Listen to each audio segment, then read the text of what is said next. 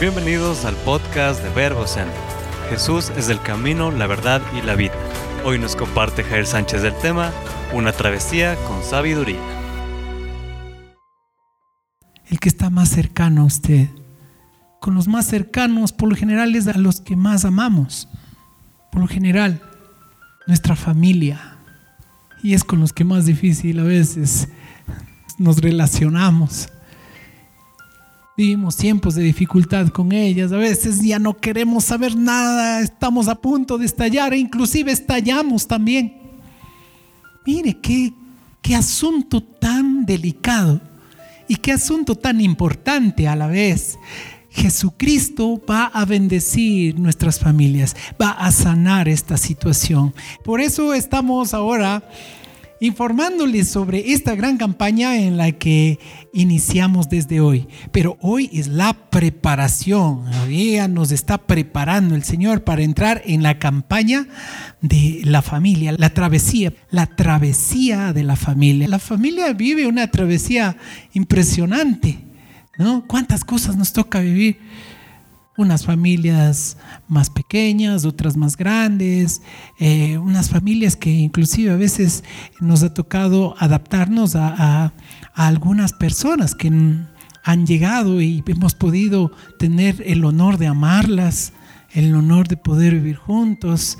Entonces, eh, hay muchos aspectos que necesitamos aprender, necesitamos entrenarnos, necesitamos conocer sabiamente cómo vivir y cómo relacionarnos.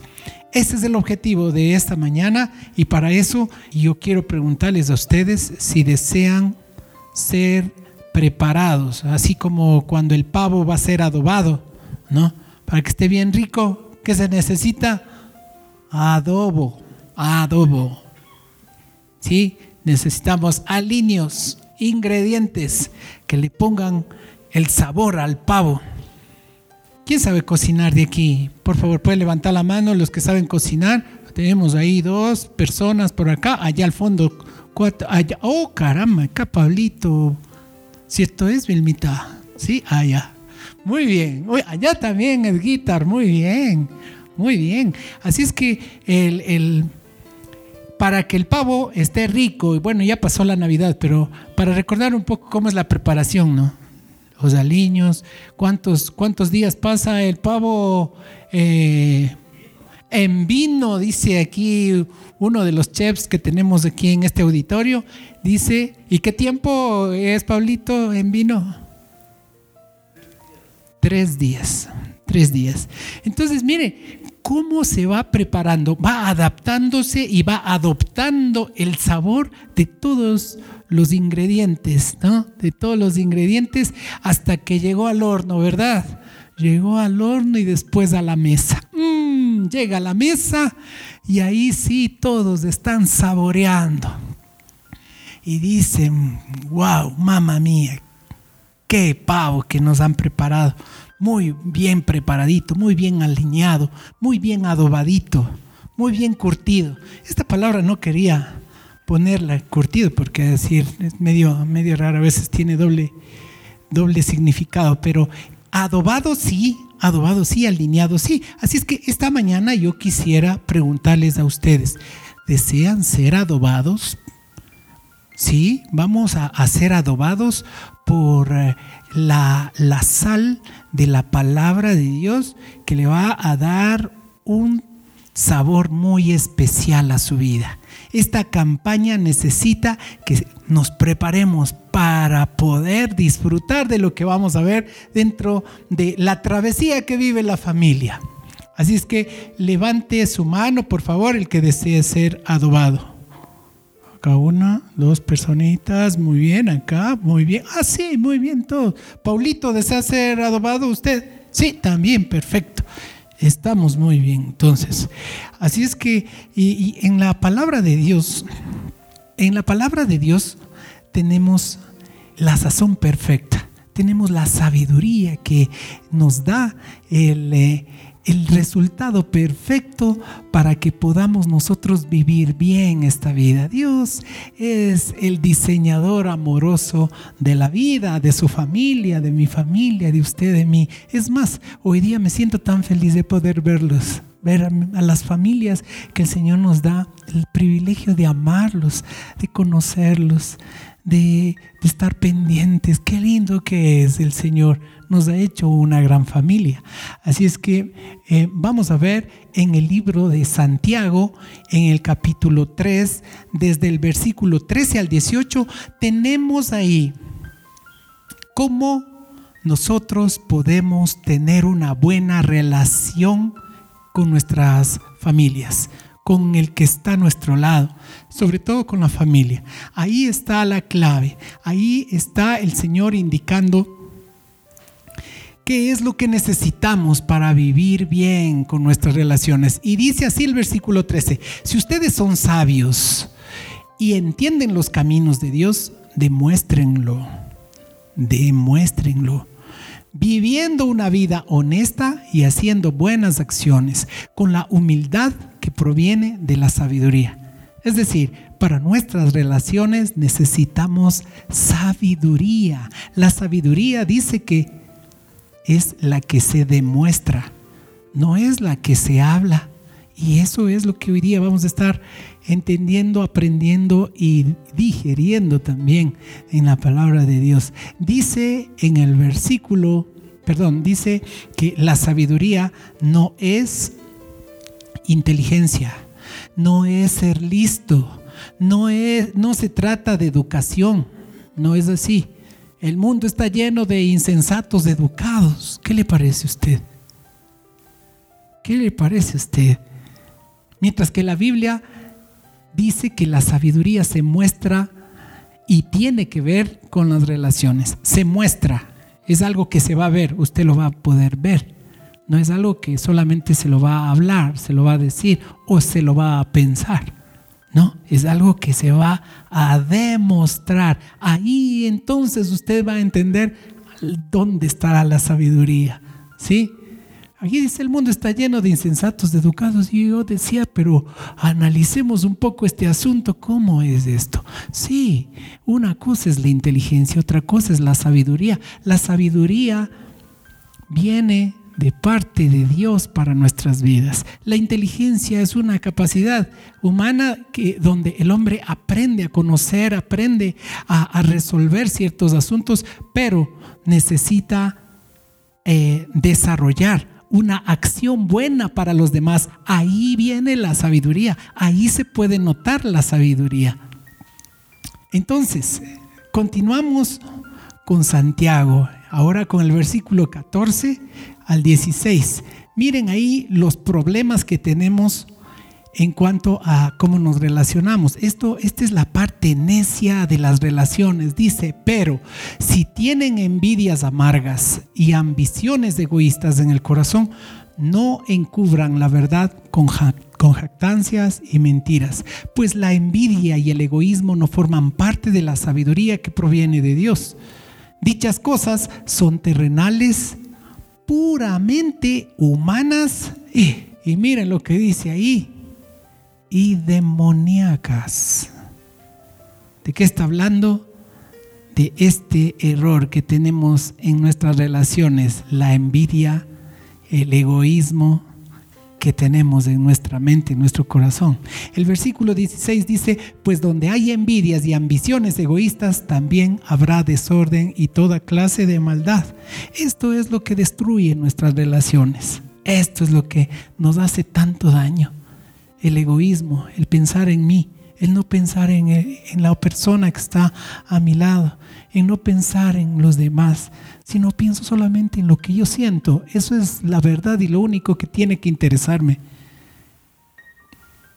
Pensamos en tantas cosas que no nos llevan a ser felices y sobre todo es por la naturaleza en que nosotros que nosotros tenemos, ¿no? Y ahora miremos lo que dice el versículo 17.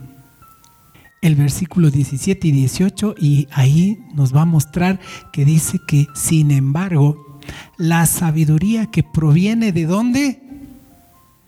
Del cielo proviene la sabiduría y es para usted aquí. Viene del cielo, viene de papá para usted, de ese papá grandioso, amoroso, bondadoso. Por eso Él trae su sabiduría para usted. Entonces dice que esta sabiduría es pura. También ama la paz, siempre es amable y dispuesta a ceder ante los demás. Está llena de compasión y del fruto de buenas acciones.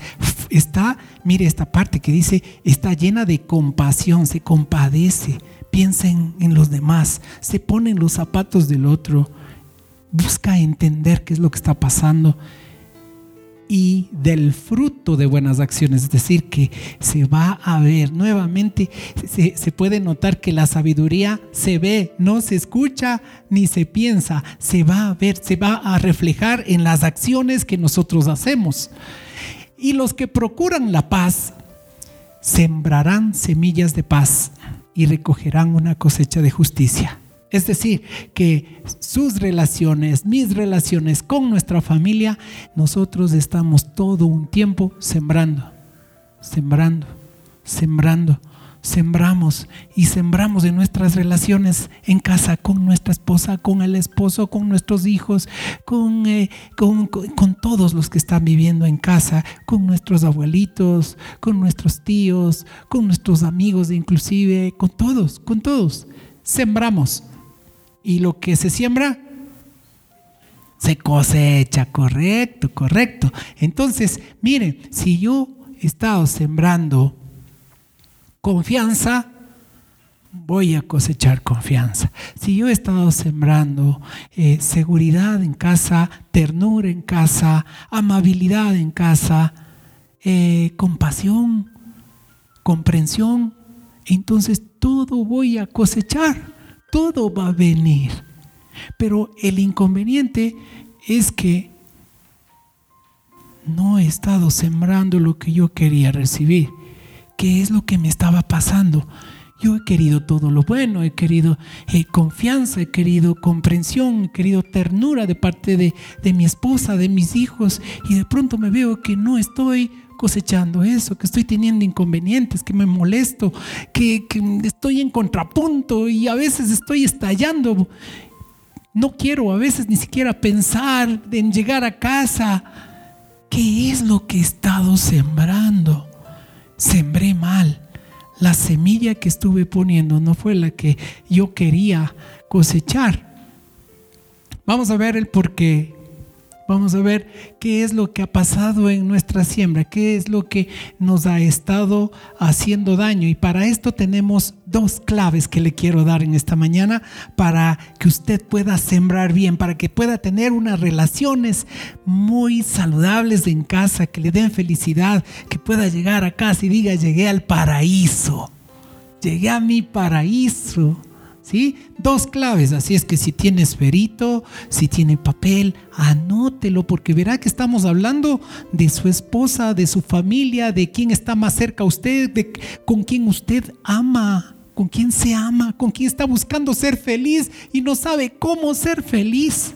Imagínense, eso nos pasa, nos pasa, pero el Señor hoy día está adobando nuestras vidas, preparándonos para que lo logremos para que llevemos, lleguemos a ese momento donde todos estamos sentados y estamos disfrutando, felices. Nuestras relaciones han cambiado. Bien, entonces vamos con la primera. Me diré la verdad. No dejaré que la mentira me engañe. Me diré yo la verdad. La confianza está basada en la verdad. La honestidad es la mejor roca de las relaciones. Mire, la verdad está eh, afianzada en la confianza. Y en realidad aquí en casa yo necesito confiar en mi esposa, en mis hijos. Yo necesito que ellos confíen en mí. Yo necesito que venga la verdad a, mi vida. Y para eso debo ser honesto, dice, es decir, eh, ser verdadero. ser verdadero. Pero hay algo que nos impide esto. Porque dice, ah, sí, que bueno, sí, entonces vamos a, la verdad, pero no he logrado sembrar algo verdadero tal vez en mi casa, en mi manera de hacer, de, ser, en mi, en, mi, familia. Mire lo que dice, hay, un, hay una estadística donde eh, indica que el 90% de mis pensamientos me inducen a mentiras.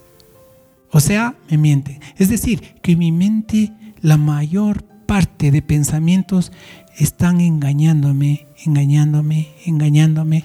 Me están diciendo no puedes, me estás diciendo no, esto nunca va a cambiar. Me está diciendo, ah, no, e, esto no, no da pie con bola. No pasa nada.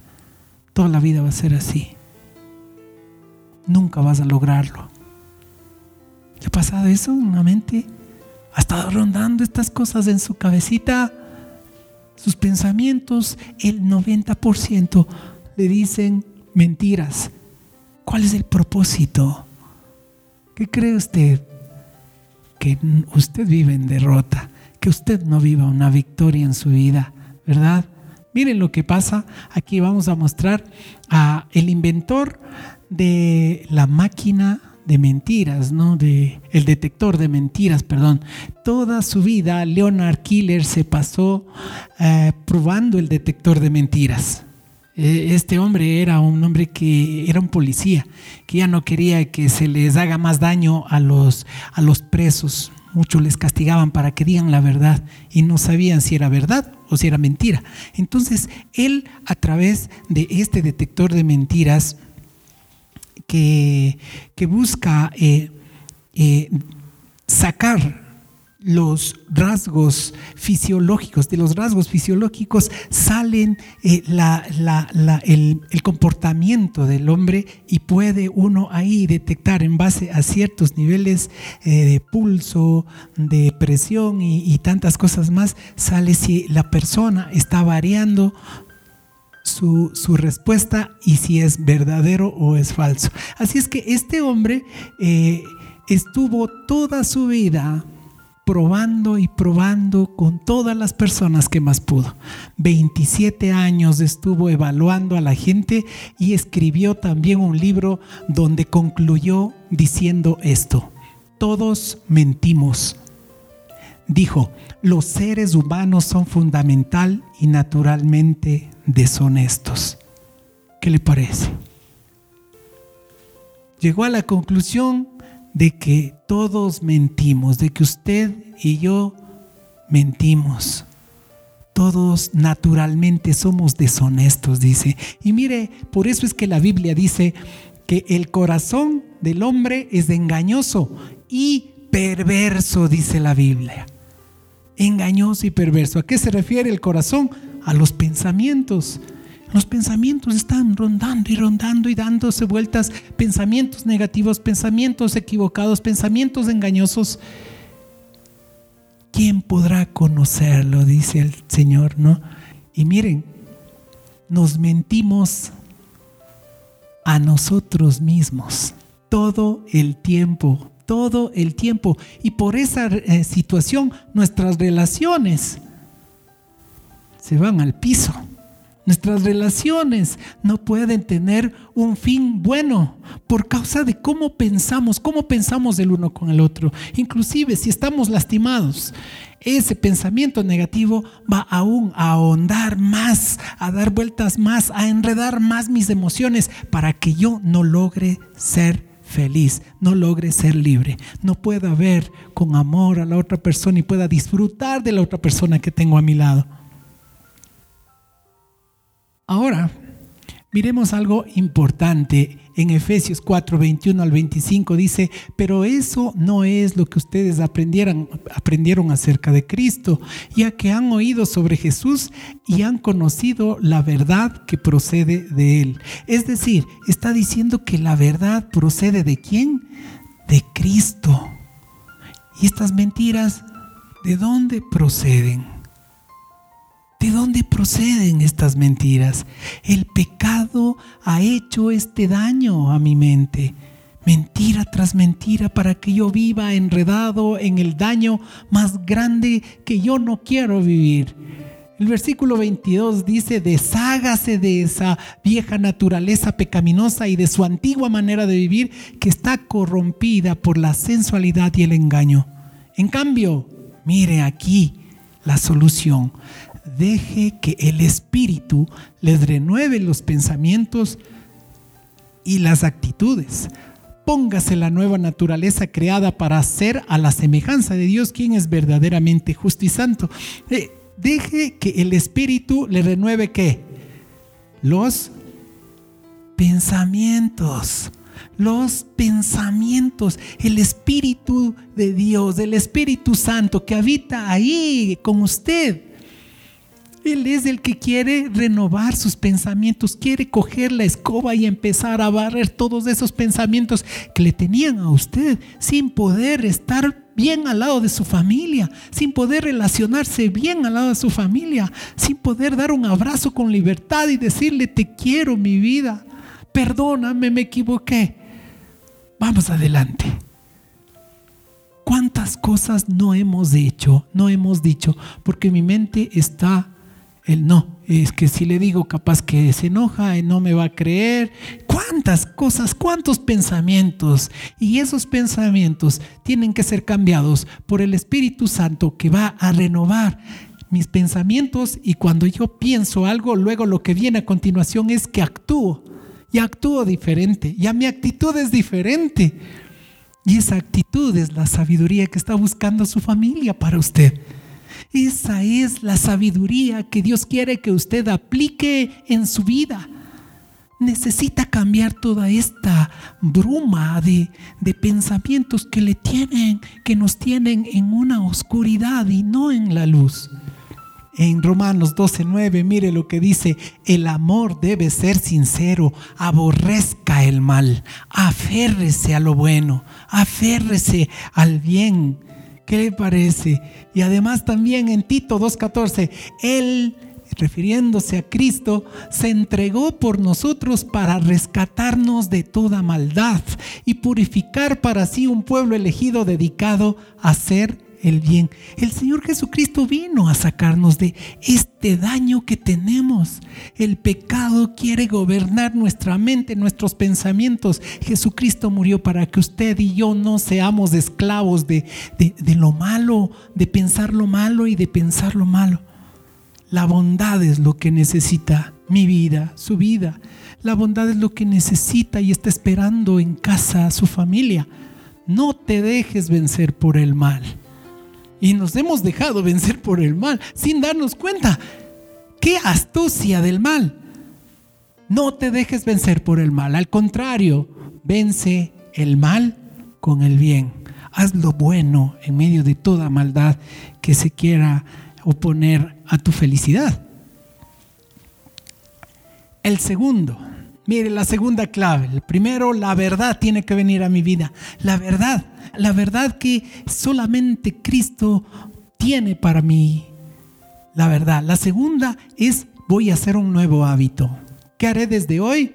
Pensar con bondad. Pensar lo bueno de las cosas. Proverbios 4:5 dice que todo el mundo se dé cuenta de que ustedes son buenos y amables. Que todo el mundo, empezando por mi casa, tiene que empezar por mi casa tiene que empezar por esa gran victoria en mi casa, ¿no es cierto? Bien, pensar con bondad es el antídoto a dos errores muy garrafales que cometemos en medio de nuestras relaciones. El, la primera, el primer error que cometemos es que reaccionamos a lo que la gente dice e ignoramos lo que la gente está sintiendo. Escuchamos algo y ya nos molestamos. Dijo algo feo y ya nos molestamos nunca nos ponemos a pensar, ¿qué le estará pasando? ¿Qué problema estará viviendo esa persona? ¿Ah? ¿Qué será lo que está sintiendo en este momento? Que está gritando, que está siendo tosco, grosero. Nunca pensamos en eso. Ese es un error garrafal. Solo lo, que escuchamos es las palabras y de inmediato, ¿qué hacemos nosotros? Reaccionamos, nos defendemos. ¿No es cierto? ¿Y eso qué hace en nuestra relación? lo rompe por completo. Una barrera infranqueable, ¿no? Imagínense, el otro error es que no cedemos ante los demás. No somos compasivos. No somos compasivos. No cedemos. Ya le entendimos y no, todavía nos mantenemos, pero no deberías ponerte así. Pero no deberías ponerte, eso está mal, no, es, no está bien. Lo que deberíamos hacer es ceder, ¿no? Escuchar, considerar. Dejemos que, que salga el dolor de esta persona. Voy a escuchar. Y después voy a poder animarlo. ¿Verdad? Eso es el inconveniente que tenemos cuando tenemos un conflicto. Lo que requerimos es de pensar con bondad, con bondad. Usted necesita bondad para vivir en esta vida. Usted necesita bondad para ir al trabajo. Necesita bondad para ir a la tienda. Hasta para poder ir a hacer un mandado. Usted ya no se va a enojar y va a decir, ah, solo a mí, ¿no es cierto? Solo a mí.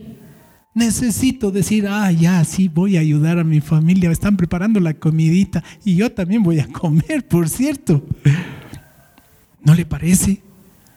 Qué importante. Ahora, vamos a ver el, eh, en el libro de Efesios, el capítulo 4, 32 dice, más bien sean bondadosos y compasivos, sean bondadosos y compasivos unos con otros, perdónense mutuamente, así como Dios los perdonó a ustedes en Cristo.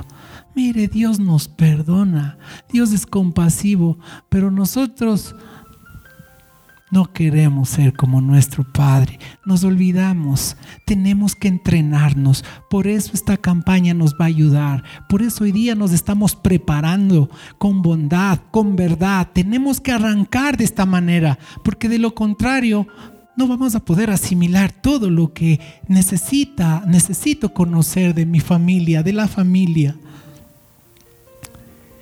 La palabra de Dios está llena de bondad.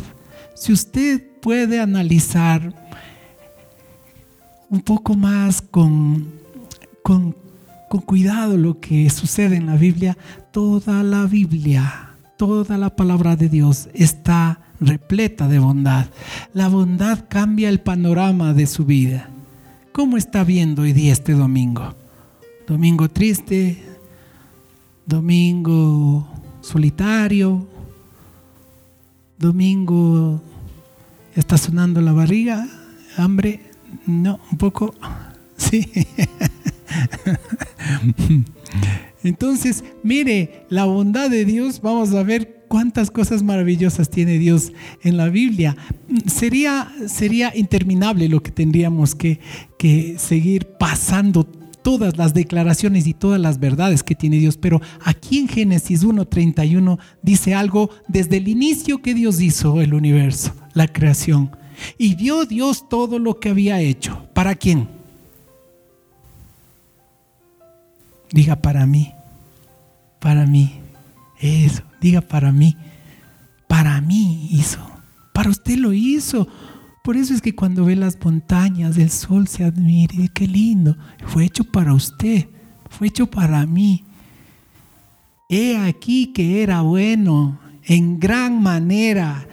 Esto es la bondad de Dios. Preparó un lugar hermoso para usted. Este es el lugar hermoso. Su vida, cada día, hoy, hoy especialmente hoy. No me voy a ir ni mañana, ni me voy a ir lo que ya pasó. Hoy, hoy es un día bondadoso, un día grandioso del bien de Dios para usted. Si usted no lo puede ver, es que sus pensamientos han estado llenos de, de, tanto, de tanto engaño y mentira agobiante no le dejan ver, es como una, una, una nube oscura que no le permite ver. Necesita venir la luz de Cristo. Necesita venir la luz a esta, a esta mente que está llena de oscuridad. Está en tinieblas. Y eso es lo que hace el Señor. Poner su luz para que podamos ver los colores y podamos ver qué lindo los focos.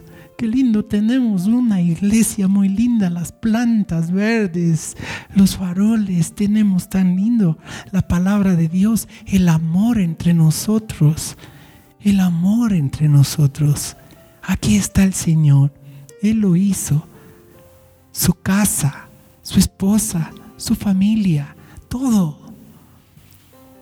Mire otra cita bíblica muy importante también que dice, y a ustedes, ¿quién les va a hacer daño si se esfuerzan por hacer el bien? ¿Quién les va a hacer daño si ustedes hacen lo bueno? Ahí nos ponemos a titubear porque los pensamientos negativos dicen, mm, hijo, pero es que eh, por, ser tan bueno me vaya, se vayan a aprovechar de mí. No, la bondad es un escudo, dice el Señor. La bondad es el escudo de Dios para todo lo malo que quiera venir en, en contra de su vida. Esto es real, esto está en la palabra de Dios. La bondad es lo que vence a la maldad. El bien vence al mal. Jesucristo santo, bueno, perfecto, amoroso, vino a vencer toda nuestra maldad. Ahora, gracias a Él, podemos nosotros abrir una ventana de los cielos y ver lo lindo que puede ser mi vida, lo lindo que es mi vida. Necesitamos vivir una relación de éxito, de bendición en mi vida, en mi casa. Miremos otro versículo más, otra parte de la Biblia, otra verdad inquebrantable dice, pero una, pero de una cosa estoy seguro, he de ver la bondad del Señor en esta tierra de los vivientes. Hermanos vivientes, en este en esta tierra vamos a ver la bondad de Dios. Está escrito, está escrito, está escrito y lo que está escrito es verdad, es realidad, es efectivo. Nadie va a poder quitarlo, nadie va a poder cambiarlo. Veamos otra más. Qué maravilla. Mire, Salmo 145, 17. El Señor es justo en todos sus caminos y bondadoso en todo lo que Él hace. Usted es una obra de Dios. Usted es esa obra especial. Usted es la historia de amor entre Él y usted. Así es que es una obra llena de, de tanta riqueza, de tanta bendición. Y esta es la que más me gusta. Esta sí es la que llena mi corazón. ¿Qué le parece a usted que le persiga la bondad de Dios. ¿Qué harían? ¿Qué haría usted si le está persiguiendo la bondad de Dios? Imagínese, la bondad está tras suyo. ¿Y qué haría? Se va a sentir feliz de que le, que le persiga. Pero yo me dejaría alcanzar, ¿no es cierto? ¿Qué dice? Yo me quiero dejar alcanzar. El Señor dice, ciertamente, dice el salmo más más famoso de la Biblia, el Salmo 23, el versículo 6. Ciertamente tu bondad y tu amor inagotable me seguirán todos los días de mi vida. Todos los días de mi vida. Le va a seguir la bondad de Dios y el amor que no se agota nunca para usted. Esa es la razón por la cual yo necesito llenarme de esta bondad, de estos pensamientos que se llenen de bondad para que saque todos los engaños, para que ya no me deje engañar, para que yo pueda tener una relación buena, agradable, una relación que bendiga mi vida, una relación que me haga feliz siempre, que yo haga feliz a los demás siempre. Necesito ser compasivo, necesito aprender a escuchar Necesito ser bondadoso con mis pensamientos. Siempre hay bondad de parte de Dios para cualquier situación.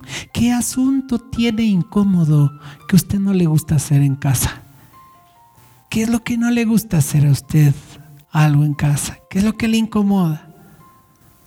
Imagínese que eso que le incomoda está enredado en mentiras, en mentiras, y en mentiras. Y le ha estado engañando, usted le ha estado engañando todas esas mentiras y por eso le incomoda. Ahí está la razón de la incomodidad. Ahí está la razón de lo que inclusive a veces hasta le pesa, no le deja vivir en paz, le quita el, el contentamiento, la alegría, el gozo, las mentiras que han estado ahí enredadas en su mente. Ahora, a esa situación que usted no, no le gusta hacer, que le incomoda, póngale bondad. Póngale un pensamiento bondadoso. Tal vez está algo grandioso ocurriendo a través de lo que usted le está incomodando. Hay algo grandioso. El Señor quiere que, que venga eh, la bondad de Él para que usted ya no viva incómodo. Ni con ese pensamiento, ni con las relaciones que usted tiene, ni con los, ni lo que está esperando, lo que usted está eh, visionando y dice, me gustaría llegar a esto. Pues ponga bondad en sus pensamientos. El amor y la bondad del Señor va a estar con usted todos los días de su vida si lo va a lograr. El Señor le va a bendecir. El Señor está adobando sus pensamientos de la bondad que Él tiene, de la verdad que Él tiene, porque ese es el propósito de esta vida.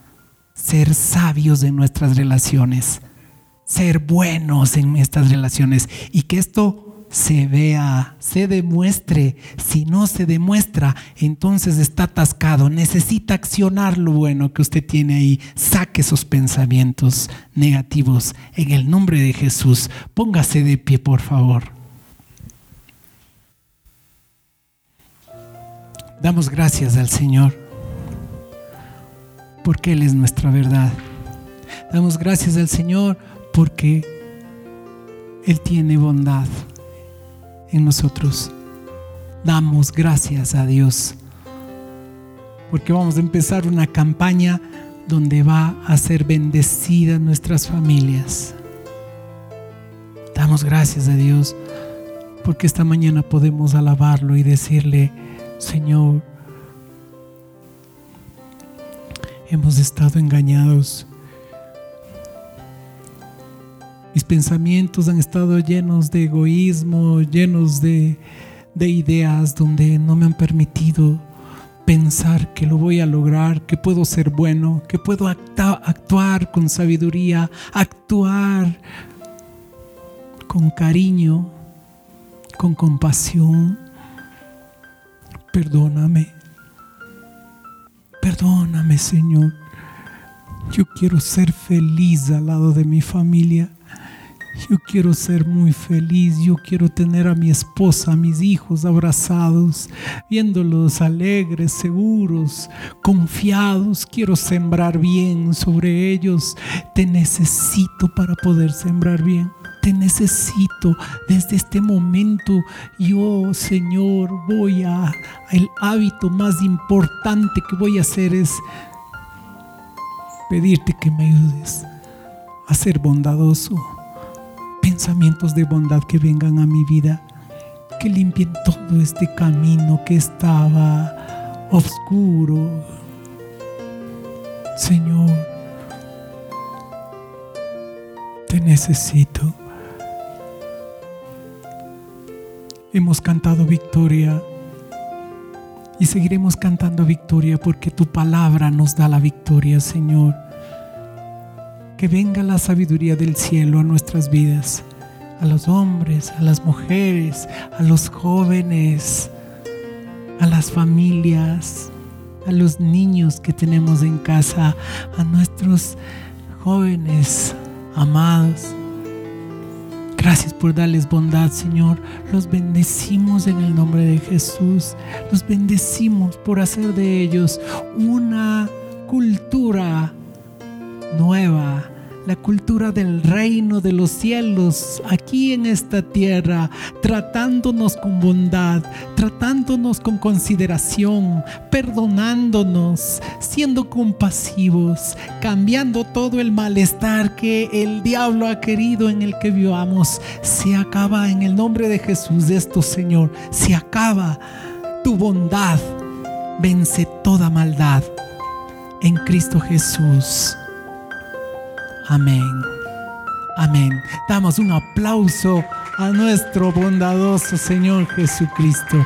Gracias, bendito Dios. Que Dios guarde tu vida durante la semana. No te olvides de compartir este mensaje. Te esperamos el próximo lunes.